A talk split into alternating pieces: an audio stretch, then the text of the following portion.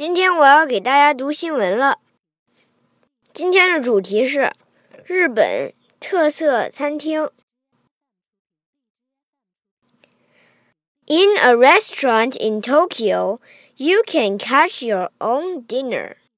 Just don't arrive hungry.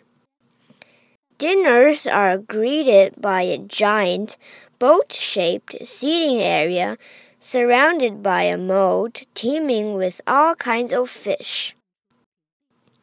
Once guests are seated, they're handed a fishing rod and some bait and are free to go fishing.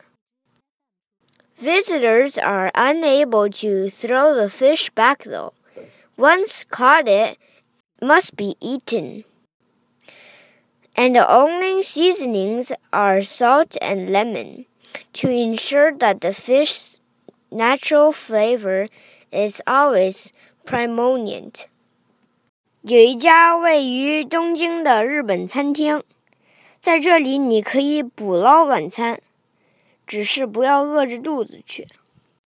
用餐者会被迎到一个巨型的船形就座区， 周围环绕的水渠里有各种各样的鱼。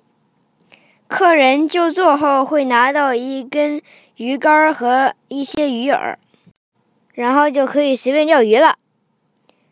但是客人不可以把钓到的鱼放回去，一旦抓到鱼就必须把它吃掉。